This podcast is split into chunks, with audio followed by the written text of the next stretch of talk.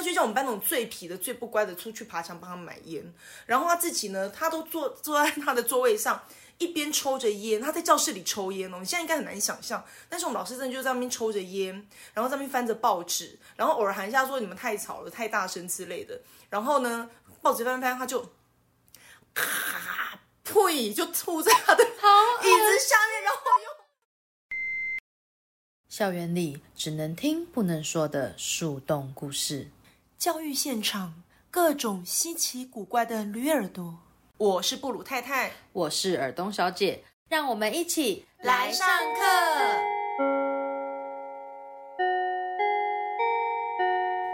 Hello，欢迎来到布鲁太太沙龙。哇，我们今天来到树洞系列的第四集喽。我们今天要讨论的标题叫做“当老师死全家”。到底是怎样这么耸动的标题是要诅咒谁啊？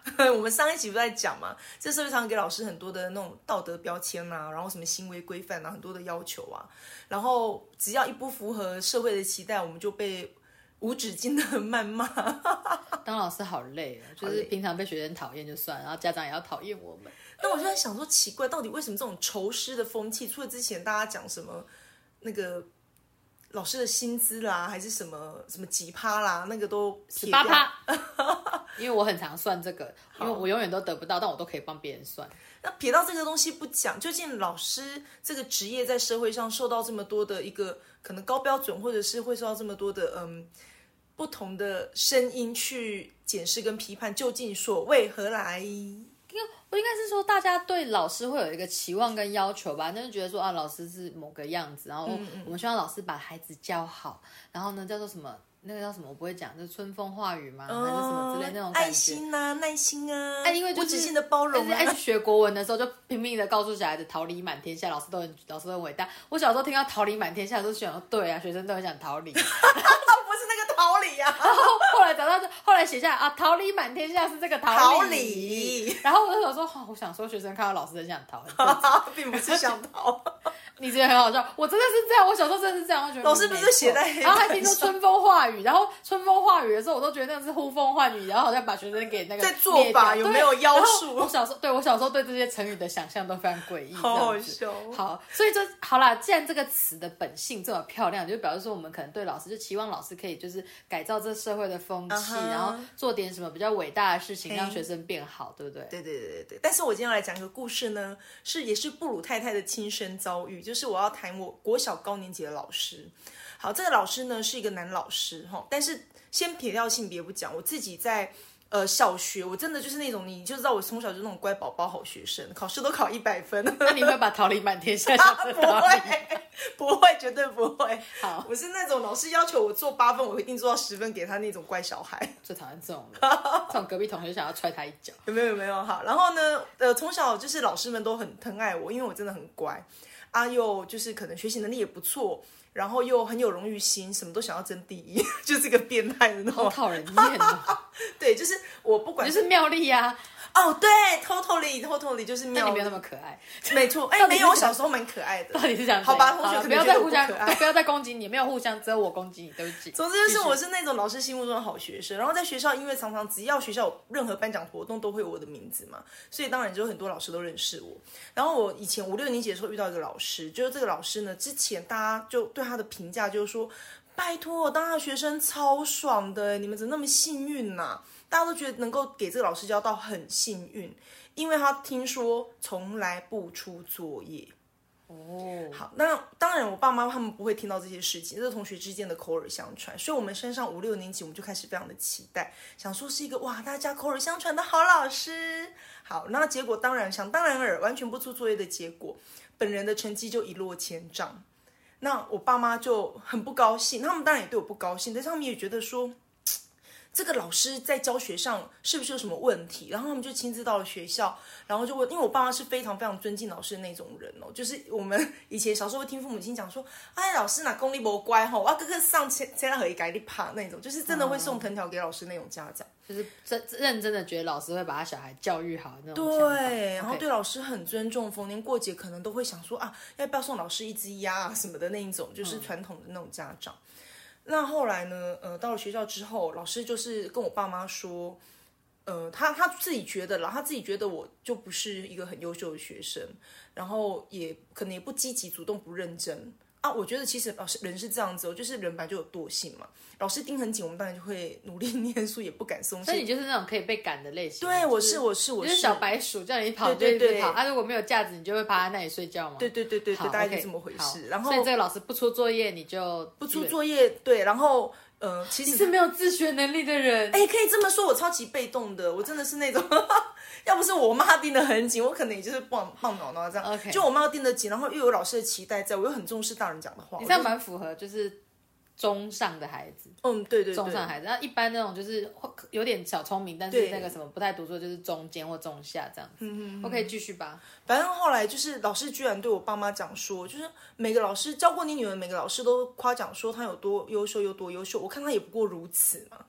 然后我妈妈听了这句话就好生气，但是其实这件事我当时也不知情，我是长大后我妈跟我讲才知道。然后我只知道说那个老师他从来不出作业之外，他其实。也没在教书哎，你知道我们国语课、数学课都在干嘛吗？国语课大部分在那边写什么？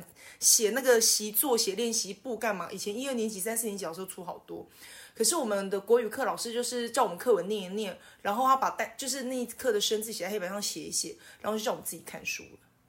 每一课都这样。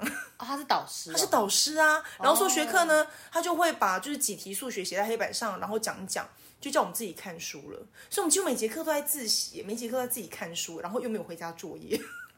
哇，然后没有回家作业就等于老师不用改作业，这是重点。对我长大我自己当老师，我才发现为什么要这么做，因为他不出他就不用改呀，超爽的。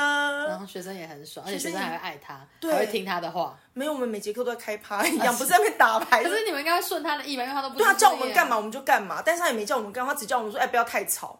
哦，对，好，他会叫我们干嘛就干嘛。我告诉你，他会叫我们班的男生去帮他买烟啊。你知道我们是小学生，对不对？我们学校旁边的围墙出去是一个干嘛屌，然后男生爬墙出去呢，就会跟他说，我们老师叫我们来买烟。老板就真的会把烟给我们班的小男生，小男生在爬墙回来，他就叫我们班那种最皮的、最不乖的出去爬墙帮他买烟。然后他自己呢，他都坐坐在他的座位上。一边抽着烟，他在教室里抽烟哦。你现在应该很难想象，但是我们老师真的就在那边抽着烟，然后在那边翻着报纸，然后偶尔喊一下说你们太吵了、太大声之类的。然后呢，报纸翻翻，他就咔呸，就吐在他的 椅子下面，然后用 用他的皮鞋去把那个台踩一踩。我们都不想扫他的座位，你知道吗？到底怎么会有这种老师啊？是不是很神奇？但我真的国小五六年级就遇到这样的老师啊！我刚刚已经讲，其实我是一个。我是一个蛮做作、蛮妙丽、蛮那种，就是爱就是爱面子，对爱表现、爱面子的人。但是因为那个老师这样，那我就又很放任自己嘛，所以我是不是小学五六年级表现就不好？可是我国中我就觉得不可以这样，我一定要发愤图强之类。我就跟我妈说，我们那边学区太烂了，我要转学到那个厉害的学校，我要去跟厉害的人拼，因为我将来要读高中之类的。反正就是。这是我印象中，就是让我觉得我第一次意识到就是不适任教师这件事，但是我当时还不知道他不适任呢。我当时怎么会有这样子的老师？对，我那时候只是觉得怎么会这样？可是我们那年代真的都不敢讲，好像老师都是。那他到底凭什么当上老师的？他有什么背景吗？他会他会自己自自己讲一些自己就是从来没有没有他到底怎么来？他只会一直强调他自己数学多好有多好多厉害有多厉害，觉得我们都是废材。是哦哦，他最想讲一句话就是。我是从那边听到的，就是我们班男生如果上课时间要上厕所，他就会说去啦去啦，病牛多尿。我就只他教我两年，我只学会一个算成语吗？病牛多尿，病牛多尿。哎，我们现在这年代，如果对学生这样讲话，应该会被告之类的吧？就是我也想要讲搞塞搞流，搞塞搞流可以，那不是什么？就是。高就是厚的意思嘛，可是病牛多尿就是稍有点指的人骂猪骂什么，对，之类是不是有那个意思？我觉得太太文绉绉，其实刚刚听学生说病牛是什么？病牛生病的牛，他可能连病牛是什么他都不太听得懂，就跟我一样，桃李满天下。这集的标题应该要写桃李满天下。我觉得桃李满天下实在太好笑了。可是你这样讲会让我想到，就是以前我阿布有讲过，我妈就是说过他们以前那个年代，然后他们的老师，他说他以前根本就听不懂他老师在上课在讲什么，然后他说他们那年代老师都会有。乡音，因为毕竟我妈五十几年次的，然后那种战后嘛，那时期，然后很多老师都是那种就是充满着腔调，讲话不清不楚，然后就是可能还在啊同学，然后什么就讲到那种很奇怪那种。然后呢，他说那种老师，然后他就说他现在那老师都很奇怪，课本翻开，然后文章讲一讲，然后就是就这这一课就过了，然后再来同学就是这个作业，然后就。依照习作、依照练习簿上面怎么写，就是就是非常一板一眼，就是照我妈的讲法，她说不用老师上课，我自己看也可以啊，我不需要。那我就跟我妈说，这是 Google 小姐帮你念一念，然后然后你就可以。就因为我都不让学生念课文，因为我都觉得课文这种东西他自己看就好了，就何必？我要让他们念的东西一定是，比如说那是谚语，那是很重要的东西，我希望进入他们的记忆，这样。对。然后，所以我我听到我妈讲说，我很震撼。我说这样子怎么上课？哎，我让学生念课文都是那种上课前肖老师代念，因为我们英文课也是要熟悉那个对熟悉发音腔调。可是英文有必要啊？请问一下，就是平常天天在讲华语，到底有什么好？就是在练华语的这样子，所以我就国语课可能才需要吧？对，你们社会就是美读啊，美声美读那种感觉，这样子 啊，美读课文。好了，那个要了解一下那个。就高低起伏还是有必要，好吗？这个是文艺的。国文老师 发作，好吧，继续。好，那我就是听说我妈讲这件事情之后，但是我妈就有提到一个重点，说她那是时代背景的问题。嗯，那个时候可能比较类似，就是因为你知道国民党当时就是那种战败来台，带了那么多那些军人啊，还有那么多的那种难民来到台湾。嗯，那很多人可能本来学士在在那个中国本身学士是高的，对对对，可能是大学生，可能是什么，他们就各自分配啦，因为他们总是要把学校安插进他们自己的人才可以。把他们想要的教育跟思想带进来学校，嗯所以才会这样啊，什么反攻大陆啊，精忠报国啊，然后什么蒋委员长万岁啊，什么的。我们也是这种，连工友扫地都要一边那边蒋委员长万岁。你们看《麻辣鲜师》那个啊，那个我那个钱德门演的那个北北啊，我们真的是蒋委员长怎么样？我们真的就听到国歌就会自动立正脱吗？对啊，就是类似这种。所以我妈的我妈她的意识是在她当然也是到现在她这个年纪已经快五十几六十岁，她就说，她就说哦。那个什么，他觉得他后来想想，他那个老师是不是就其实是跟着国民政府来到台湾，然后。就是这有点像国民政府欠他的，他总是要给他一份工作。对。那如果刚好你当年的学历够多，然后试的字够多，你就稍微可以带个课，稍微可以上个课当个老师。这就是所谓的师资结构嘛。当年师资结构的部分，你当然一方面你需要安插这些工作，然后一方面就是我们教育界有需要这些人力。所以像我爸当年也是，然后说他当年为什么英文这么烂，他一直觉得很懊悔，他英文没有学好，因为他本身它的母语是台语，其实台语就有很多发音，你学过声韵学就会知道，很多的发音咬字跟这种就是所谓的外来语，它其实有非常大的落差存在。是因为呃台语它是属于比较古汉音，它古无清全音，它有些比方。或者这种比较轻音，他发不出来。那我爸的老师偏偏就是乡音超级重，他可能就是连老师讲说 A B C D，他都听不懂老师到底在讲什么。对，他就说他真的是硬背硬硬学，然后考的就是一个那种及格边缘飞过这样子。他我爸其实他有点辛苦，他到了大概五六十岁，五十四五十吧，五十几岁上下，他才开始就是有机会可以再跟着别的老师学英文。但是你要知道，语言已经固定，已经僵化了，就有点难改变。对，反正我觉得，然后再来就是讨论，跟刚刚你不在讲说什么党国这个事情。嗯，我觉得我们很多人在成长过程啊，因为刚刚在讲说，有些人对老师有这种奇怪的愤怒吗？恨意吗？就是以前你看我爸那个年代啊，他们只要讲自己的母语就会被挂狗牌嘛。然后像我们这个年代是大家，我那天还在骂我儿子，我们真的是排一排，因为我儿子数学是考超烂的，我们以前真的是考不好，你是整个排一排哦，然后每个人把手这样子平举伸出来给老师打，就排队等着被打，好可怕！你们的年代。对，然后老师就是还会跟我们说什么白冰冰最好用，你知道白冰冰是什么吗？就是类似那种热熔胶条。好可怕啊！热熔胶打学生，那会皮那个用力一点会皮开肉绽。对，然后老师说那打下来最痛，因为是实心的。然后我们老师曾经就是会把那个椅子，就是学校的那个椅子，不是都木板做的我知道我以前被打过一次。嘿，一一雕啊，就是在那个体罚的末代，就是拿那一条，就让我们把它用胶带绑一绑嘛，对不对？然后就直接。那我用胶带绑，上面还有钉子，哎，老师直接搬过来打，哎。老师有用胶带把它。我们老师没有好吗？我们那年代没有什么体罚不合理这件事。记体罚还不人道，每个人都在打小孩好吗？哎呦，然后像我作业写写字写太慢，我是被罚跪在跪在讲台那边写字。你现在连要学生就是用屁股写字都不行嘛？这属于羞辱学生的一种教学方式。但我们当年是可以的，对，老师就会要你那个就是在前面用屁股写字啊，趴在跪在地上。哎，你想想看，小女生以前穿着裙子跪在那边写那个屁股翘高高跪在讲台那边写作业，那老师应该心理变态吧？可是我说那个是中，就是中年级的女老师哦，也一样心理变态。不是我们那年代，可能不是，因为可能男老师想看内裤，女老师纯粹就是心理变态，他觉得 羞辱女孩子这样最有效，女人最懂为难女人。没有，男生女生一样跪在那边洗。哎，所以以前的老师在你这样听，因为我是没有遇到那么多了。我被打，我们那个年代如果被打，也是稍微就是可能真的有犯什么比较重大的错，这样，不然我们老师不会拿出那个他打人，他自己也会痛，好不好？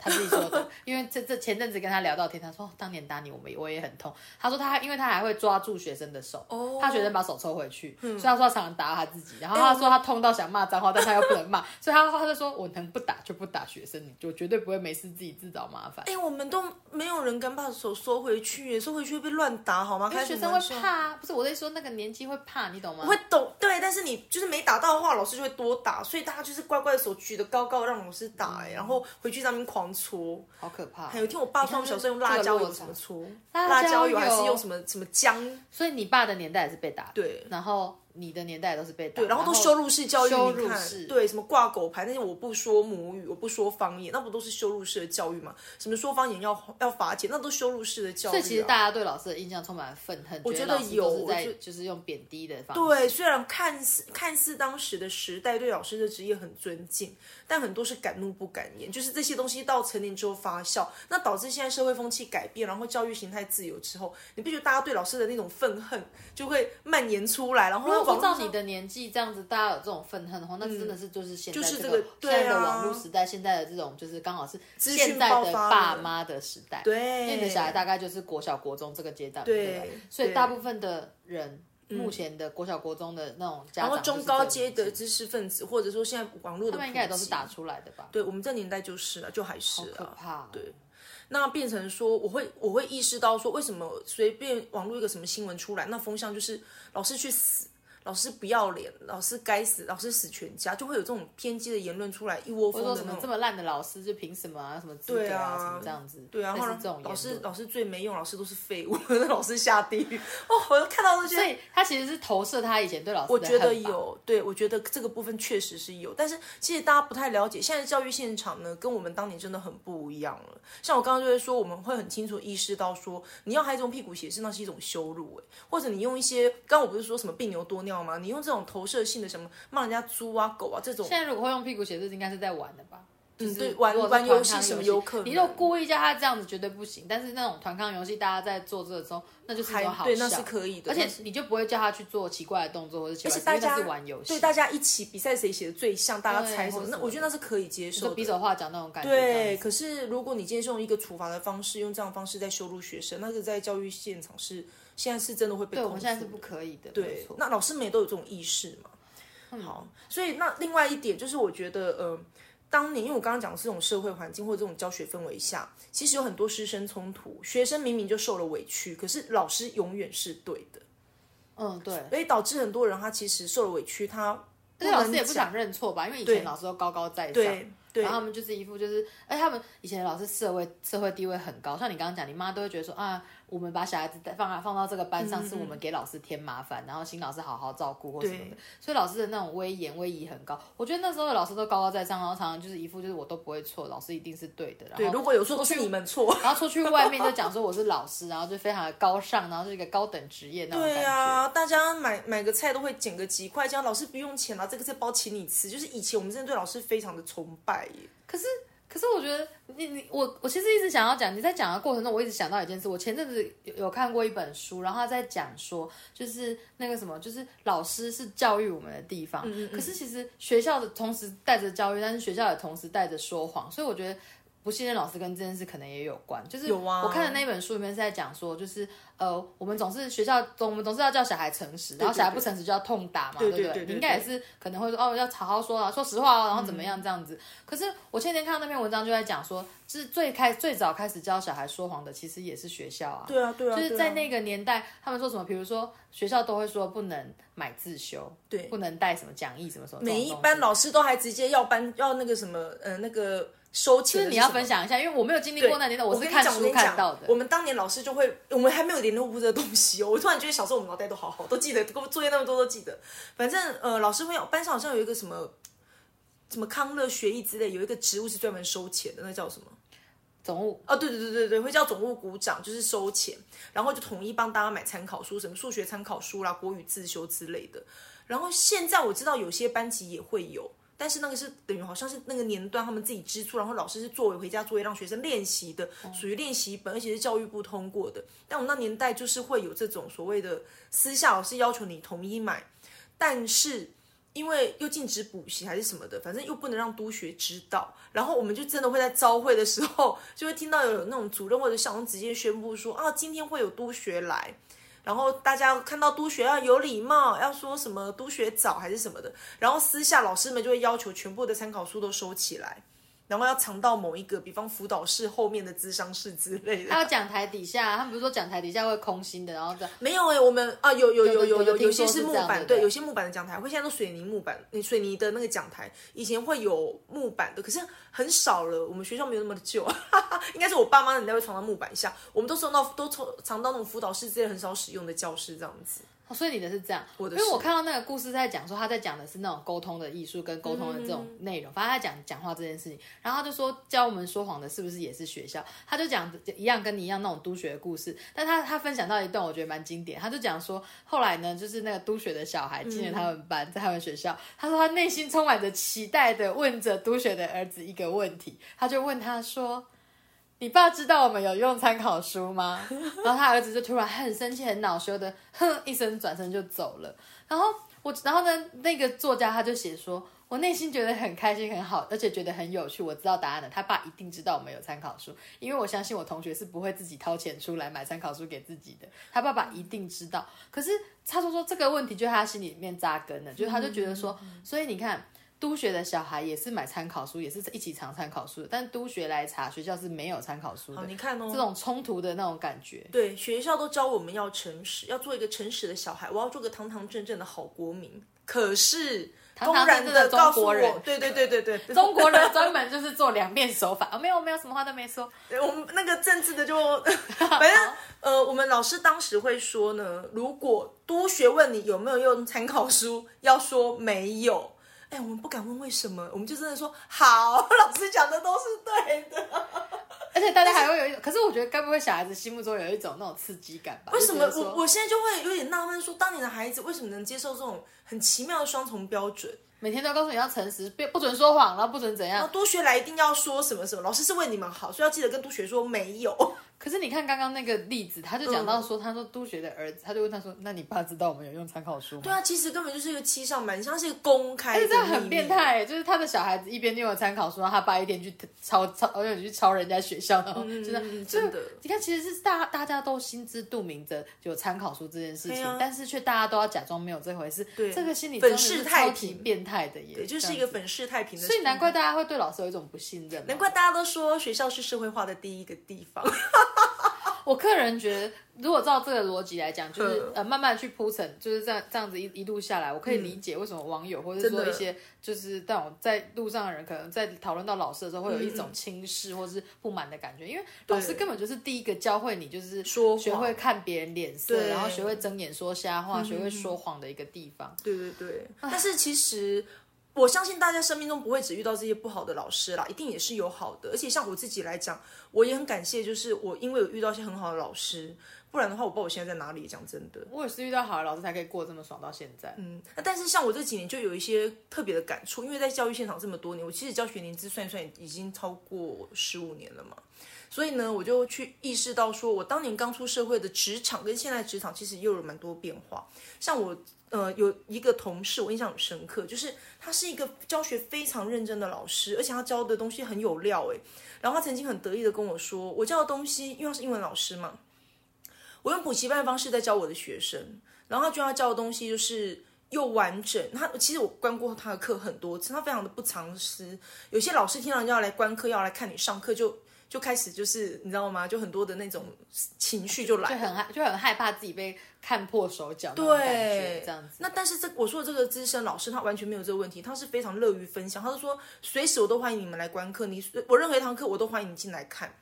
甚至你就是因为我们一次比方五个班级，我这五个班级进度走一样，你要来看五次都没问题。就是那种真的非常乐于分享，然后自己写的讲义就分给我们，让我们可以跟学生去就是做教学，分享自己的讲义给大家共用。对，然后我看他上课，他上课非常的有条理，就是不管单字啦、文法啦、逻辑啊，非常的清楚，就是真的很像我们那年代那种王牌名师的那种补教的那种那种模式。这样讲起来，好像我以前的一个老师，我以前小学的时候也遇过一个老师，然后呢，他就是他我我。印对他印象太深刻，到现在我都还记得他。我觉得他是一个教学非常丰富的老师，他就是那种会让你整节课忙到没有时间，哦就是对对对对对就是在那边晃神然后干嘛的。然后那是我真是我我很快乐，我很喜欢那个老师，因为我的印象是说，小学你怎么会有抄笔记这个习惯？以前都还是教一教就带过了。对他是第一个要求我们就是带那个笔记本来学校，然后呢，他那时候就带我们上一些 KK 音标，然后什么东西，然后他就说这个以后你们要去补习班才会学到。他说学校的课本是不教这个东西的。对那他说可是我们没有办法只用唱唱跳跳来学英文，因为学校的课很少，不够用。我记得他是这样跟我们解释的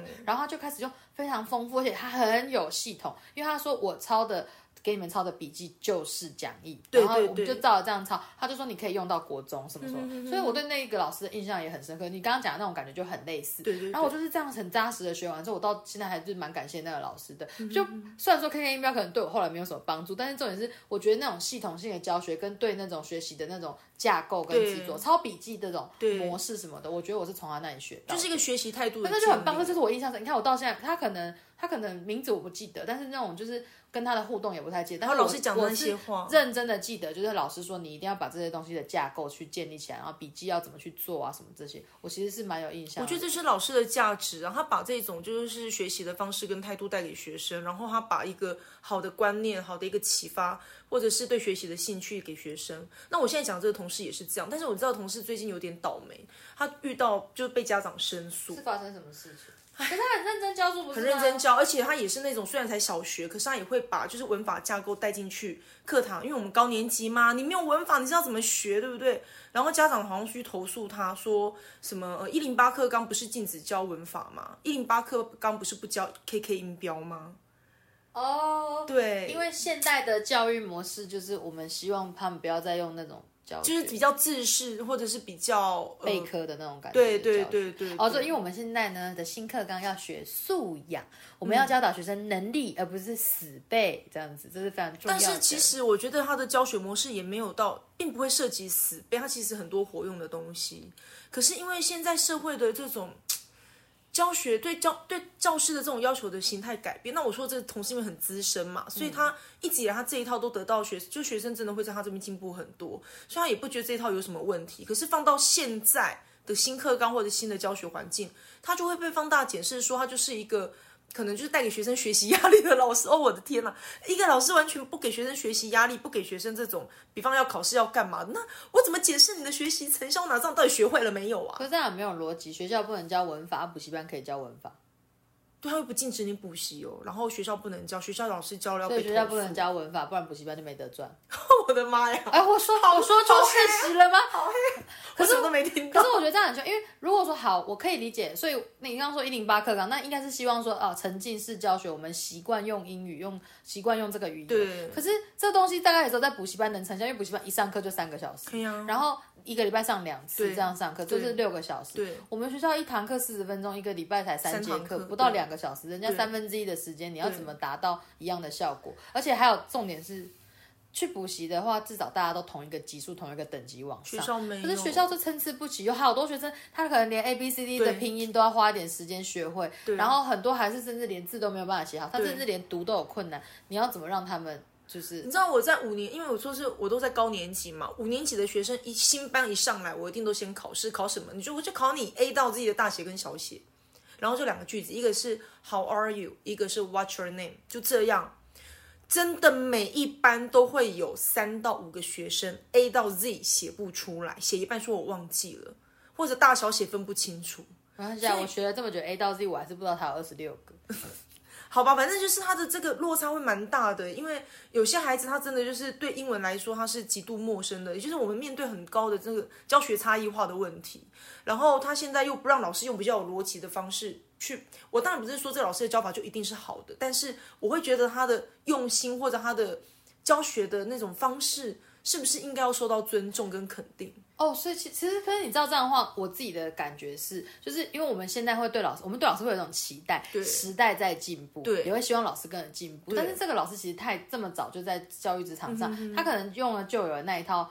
够丰富，而且他有信心，然后是有效果，所以他就没有去改变。但是事实上，我们是不是心里面会期望老师就是像电脑一样会更新，然后会一直去改变？但是真的是有年纪上的问题，或者是说有那个就是对，这也是一个这种他他就是有年纪，他可能真的没有办法马上像年轻人一样，就是哎、其实就是呃，我记得我那时候的老师，我们都是上手抄笔记，对不对？对。然后我我那时候我就是他还会用电脑做那个什么，就是那种 Word 啊，或者是说什么讲义啊，然后简报等等。我觉得在我念书这样子，我小学大概是十几年前的事情，那个老师这样子应该是很厉害的。对啊。然后我后来再想想，那如果这个我的那个老师到现在。他也没有进步的话，那会不会也是像你讲？因为我们现在用电子书，然后我们现在用平板，然后用那种什么什么数位教学啊，然后远距教学什么的，他会不会就是感觉他是会进步？哎，我觉得我那老师应该是会的，因为他是会那种好像是积极学习的人。可是如果他没有像，可是很难说，因为可是如果他没有像我的老师是这种个性，就是那种感觉，我觉得啦，他可能就会被时代淘汰，然后就会被就被放大检视，说你是个守旧的老师。对，因为。其实依我来讲，我觉得当老师当久，你看我也教十几年了，确实，我觉得你在任何职业都会出现惰性，或者会有那种倦怠情，就觉得说，哎，我一直以来都用这个模式操作都没有问题，为什么现在突然要换一个系统？我觉得任何工作都遇到这样的瓶颈嘛。那你说教学会不会有一样的困境？但老师最严重啊，因为我们是教育的第一线，你如果不跟着更新的话。很容易就被淘汰。然后，但是有时候更新东西真的乱七八糟。因为我之前曾经就是常常很真的很积极参加各种研习，然后改变教学模式，然后什么用积分，然后用班级经营，然后用什么呃座位的安排。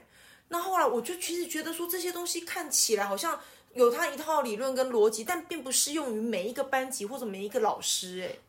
这可以偷讲一下，那个听说有之前有听说过学思达吗？哦，对对对对对对，让学生自学的。对，我告诉你，学思达还是有一个小状况题，这样会讲话会得罪人，但是我就我就大概讲一下就好。就是学思达最开始的实验呢，毕竟是在。某明星高中，嗯，对，明星高中的小孩怎么可能没有能力自学呢？所以呢，我个人在这一方面还是会觉得说，哦，你还是要去考虑一下各个状况，而且你可以在家里面自己读书。那拜托，我们如果是一般放到一般环境下，有的孩子万一回去还要帮忙家里做家务，哎，是现在是没有家庭代工了。但是我像之前去逛基隆夜市，看到小朋友趴在那个摊贩旁边的那个椅子上面写功课什么等等的这种事情，不是每个孩子都回。回家有空去复习功课，好有空写作业的，所以我觉得就是像我现在，我以前都觉得我作业要很多，好像很丰富，大家就会做很好。我现在都觉得作业少一点，我在学校立刻检查孩子会不会就好，除非是那种练国字，就练字要练漂亮的那一种，我才会觉得他应该要回家做。剩下练习就那种练功夫的，你知道吗？才需要让他回家，不然的话，我觉得就是那种知识性对不对的东西，现在学校就要帮他确认，不然他没有时间这样复习的。所以其实。照这个逻辑来看，我们其实这个社会对老师还是充满着期待吧，对不对？我们是期待有在改变，我们期待老师更好、更进步。然后我们也是因为期望老师是那个好的样子，所以我们对那个老师不好的样子的那个投射或错误，就会非常的无限放大。对，然后就会觉得这个错误非常严重，而且可恶，对不对？是啊。啊，这样真的是蛮辛苦的，而且社会上面就会对老师充满谩骂，像你刚刚讲那种，就老师该死啊，怎么有这种烂老师？然后那种不是任教师怎么不会离开啊？什么啊，老师就是铁饭碗啊，所以他们就不怕死啊，所以哈就不怕，就也不会被之前啊，所以才敢做这种事什么的。我觉得淘汰机社会的谩骂就变成比较多这样。对对对。好，也就是说，我们其实这几集都有讨论到一般社会大众的观感跟我们实际教育现场的观察有一些误差嘛。就像现在很多人会觉得对法官的判决有疑问，但是如果实际了解，也许又是另一个面向，这个我们不可知。但是我觉得我们节目很棒，就是可以把我们教育现场的一些经验跟状况跟大家分享。我觉得总是要提吧，我们我们自己的同同才之间、同事之间好的一面，对，但是我们自己也是有看到惰性一面，或者我们甚至我们自己。念书的过程中经历到的，但是必须讲，时代的还是在改变。大家现在尽量应该都是尽量希望往变好的方向。当然那有惰性的人总有在啊。一般公司行号也有那种表现不好的员工。可是因为一般公司的方式就是说我可以直接把你裁掉，我可以直接在薪水上或什么上对你有所惩罚。对。可是说可能是因为教师这个职业，就是他毕竟还是军工教。哎，你看我的例子，真的是坏老师误一生呢。对你真的是蛮衰，你就像你这种，如果没有人 push，你就会，好不就好险，你有意识到，或者对，而且还好我的家里够 support 我，就是我爸妈很注重教育这一块，不然所以这种不是任教师是没有一个可能比较正确的淘汰，而且他当时就是在等退休，你知道吗？就是整个摆烂，就是什么我在两三年就要退休之类那一种。我觉得这种最可怕，因为他就是他他就是只要不要大坏，对，只要不要不要出事，学校不会去动他。这样其实我也想到说，有些人不想要多做事情，也是因为说他怕做太多，就是怕。事。然后我我现在可能马上做了新的教学新的东西，那就教不好，或者说被找到毛病啊等等的这种状况，就会被人家讲说你的教学能力是不足的，这样人家就会觉得很困扰。还有我们刚刚讲那个老师啊，不是说其实学校没办法处理这种老师，因为他快退休了。那像这种的话，你如果就是帮他报一个什么东西，他其实就会影响人家退休金啊，影响人家工作权啊。所以不觉得大家对这种都是有点视若无睹，大家会有点保护啦，互相对有点保护同上下交相贼。真的，因为不然的话，如果你这样弄他，他可能会想尽办法来弄你，对之类的吧。反正就是有那种官官相护的这种嗯社会化的问题，好吧？那另外就是我们刚刚聊这么多嘛，就是说哦，之所以我们大家对老师可能有这种呃既定的印象啦，有这种所谓的呃道德要求啊，种种啊，或者是以前对老师不好的投射啊，然后发展到现在就大家都嗯老师去死，或者是很多 亲师冲突的一些问题嘛，那是可能是从这种种的过程或者历史所延续下来的一个现象。不晓得观众你们觉得我们这样讲，就是是不是有符合你们的这种印象或者是感受？对。如果有类似的事件，也可以继续跟我们分享，因为我们是就我们自己身周遭所遇到的来，就是来分享我们的经历啦。对，所以，我们是认为说，大家应该是因为这样子，然后对老师可能比较有成见，甚至是讨厌老师的存在这样子。因为其实成长过程中，当然说遇到坏老师，我觉得我们算是运气好的耶，因为我们是运气好，所以遇到的老师虽然最糟，但也就那样。因为如果遇到更糟的老师，可能真的他就不是我们现在这样子，因为我们还可以回就是。哎，读书读的还可以，然后来到职场上当老师什么这样子。好，好老师对学生的影响还是很大的，但相对坏老师也是。那么，但是我们不晓得，就是你心目中的老师应该会是什么样的形象？我想大家心里都有个那种范本吧。没错，大家对老师都会有一个想法。像我们在收集这一节资料的时候呢，就是哦，应该说这叫做备课。老师的那个术语就是备课。我们都是备课汉，好烦哦！不要备课，备课很帅。